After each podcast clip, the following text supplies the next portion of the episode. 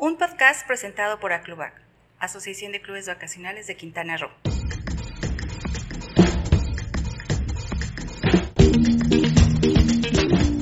¿Qué tal? Bienvenidos a un episodio más de este podcast Vendedores de Sueños. Yo soy Gina López y hoy tengo el gusto de presentarles a un gran líder de la industria con más de 20 años de trayectoria profesional. Él es Said Anguiano y me voy a permitir contarles un poquito más de él. De profesión es ingeniero industrial y de sistemas por la Universidad del Centro de México y cuenta con diversas constancias entre las que destacan las de comunicación efectiva, liderazgo transformacional, sensibilización al cambio, inteligencia emocional en las empresas, pensamiento creativo e innovación y construyendo equipos de alto rendimiento. Esto por mencionar algunos de los diplomados que ha cursado. Actualmente se encuentra cursando un máster en alta dirección de empresas y durante su trayectoria laboral ha trabajado en empresas como Go México, Club Regina Cancún y México Destination Club by Ishkaret desempeñando puestos gerenciales. En este momento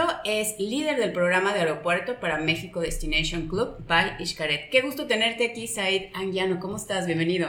Hola Gina, pues un placer estar contigo y agradecidísimo con la invitación de Aclubac por estar aquí y compartir un ratito con ustedes lo, lo, que hacemos y lo que hemos hecho durante estos 20 años. Pues de antemano, gracias por la generosidad de todas estas estrategias, secretos y experiencias que nos vas a compartir. ¿Y qué te parece si empezamos contándole a la gente que nos escucha sobre tus primeros años en la industria del club vacacional? ¿A qué edad empezaste? ¿Cómo te involucraste en ella? Pues comencé en el año 2003, tenía 27 años y en ese momento estaba terminando pues mi carrera profesional, me atrasé un poquito, pero fue algo que me ayudó mucho, terminar ya un poco más maduro. De ahí incursioné en, negocios propios, no me fue muy bien la verdad. Y, llegué como muchos a, esta industria, primero por el deseo de vivir en, en Cancún, en la playa. Quería vivir acá y, y, se me daba mucho la habilidad ¿no? de, de, comunicar, de, de transmitir. Me gusta mucho el servicio, trabajar con el turismo. Y de ahí encontré esta gran oportunidad del club vacacional, eh, tiempo compartido, como, como le queramos llamar, y pude ingresar al aeropuerto de la Ciudad de México a prospectar dentro de las salas de última espera. Y pues fue algo lleno de aprendizajes, lleno de muchas vivencias y muy emocionante, ¿no? Creo que todos vivimos una luna de miel en esos primeros años en el club vacacional, que es increíble y la recordamos todos con, con mucho cariño, ¿no? Tuve la fortuna de toparme con con grandes personas desde el inicio que hasta hoy, este, pues bueno, me han permitido seguir sus pasos. Fíjate que ese es un común denominador de todas las personas que hemos entrevistado. Cuando les hacemos esta pregunta nos hablan de sus mentores, de la gente que compartió conocimientos en estos inicios y creo que eso es algo muy generoso dentro de esta industria.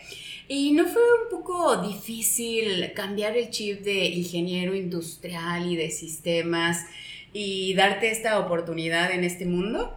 Claro, creo que fue lo más complicado, ¿no? Y eh, me topé primero recién terminando que no me gustaba mucho estar en un lugar por, por muchas horas, ¿no? Dentro de la industria tienes que estar 8 o 12 horas eh, haciendo lo misma, la misma actividad. Y cuando conocí esta parte, creo que pude, sabía que podía desarrollarme más y, y me di cuenta que mis habilidades podían ser mejor explotadas y podía llegar más lejos haciendo algo que me gustaba, ¿no? Fíjate, cómo ser valiente y tomar esta decisión de no quedarte en, esta profesión que habías estudiado y que pudo haber sido un error que cargarías de por vida y cambiar tan a tiempo, tan joven, este chip hace 20 años e incursionar con tanto éxito en esta industria del tiempo compartido.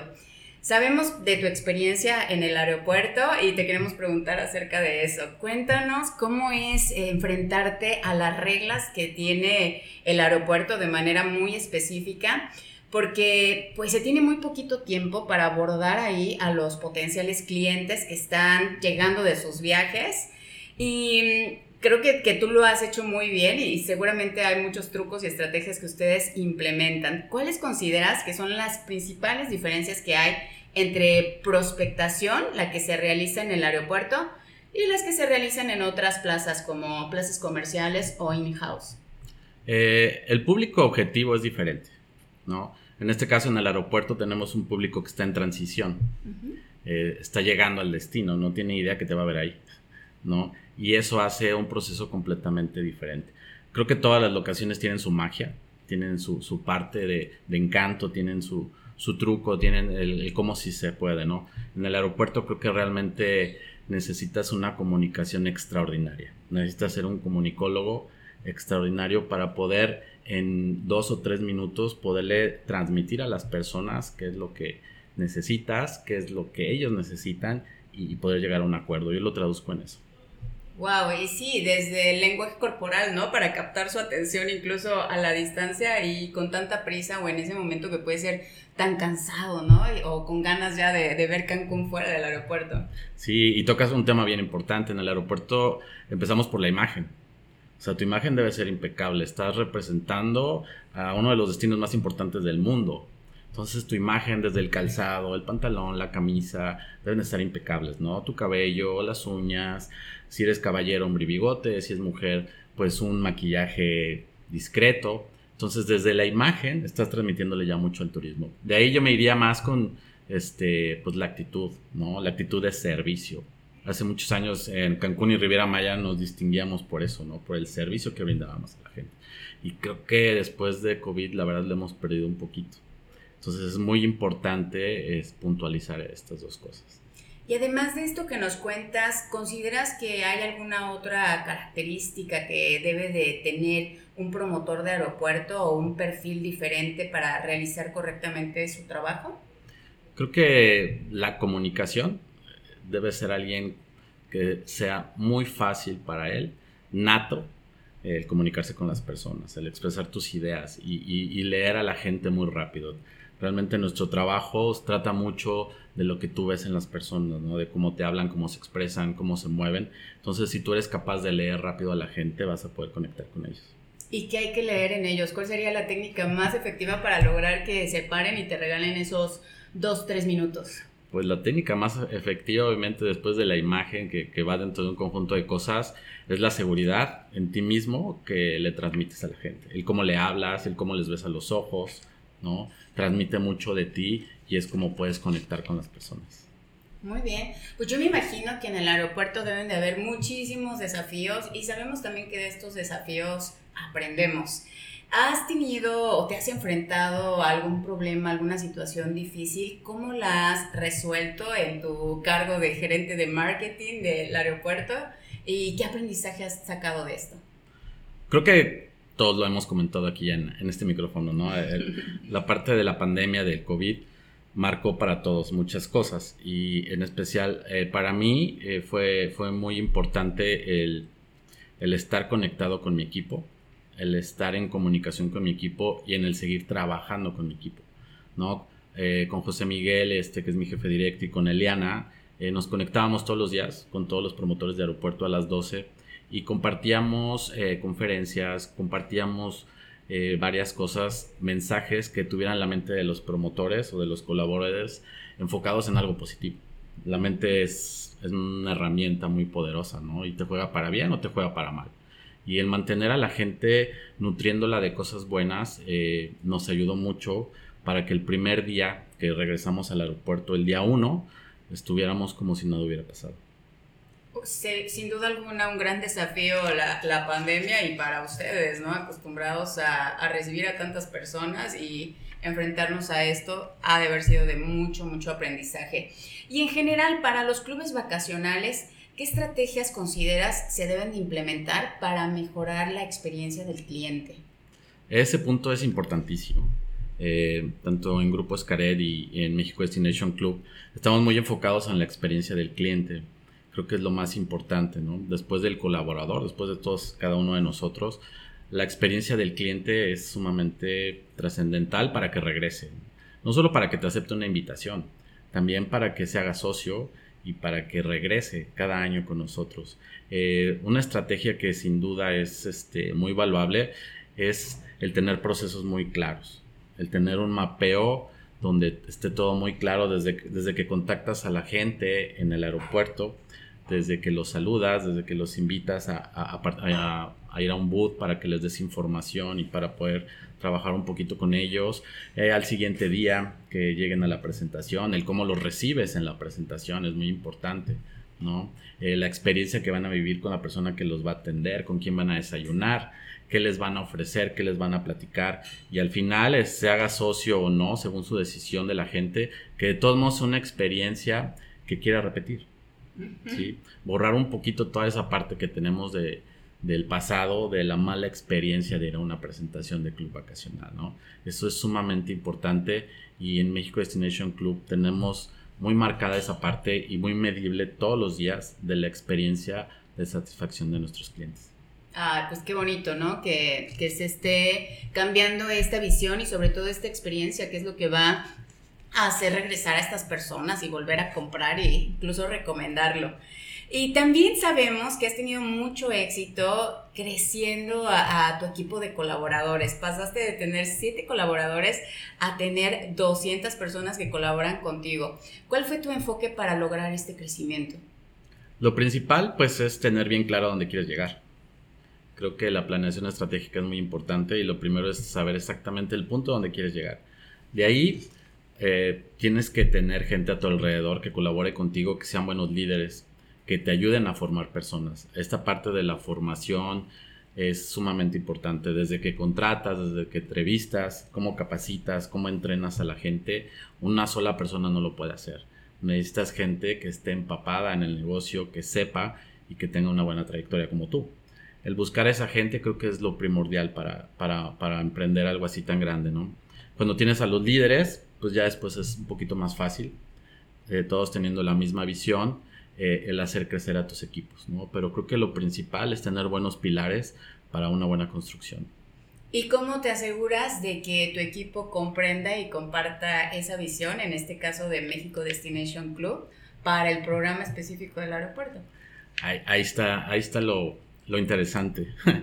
Eh, hace unos días, en, un taller sobre, sobre esta parte de, de, la cultura organizacional de México Destination Club, el moderador este, hizo un comentario que me llamó mucho la atención y realmente es lo que hacemos. Eh, él nos decía, el arquitecto Quintana está viviendo un sueño y todos estamos dentro de este sueño. Y lo más interesante es que nosotros estamos viviendo este sueño también, ¿no? Entonces, cuando te empapas realmente de, de, lo que es la cultura organizacional de un grupo como es Grupo Escaret, lo, lo comienzas a vivir realmente como es la misión, la visión y todos los valores, pues todo es muchísimo más fácil porque ya eres tú realmente. Ya no es una doctrina o ya no es una teoría que estás transmitiendo a la gente.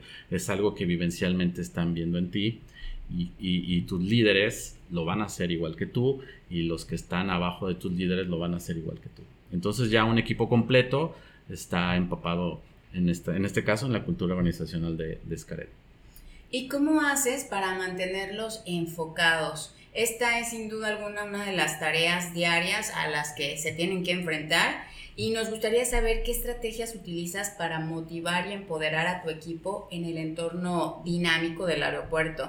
Cuéntanos por favor si los SPIF económicos son suficientes. Eh, aquí hay, hay, dos partes. La primera es la capacitación constante.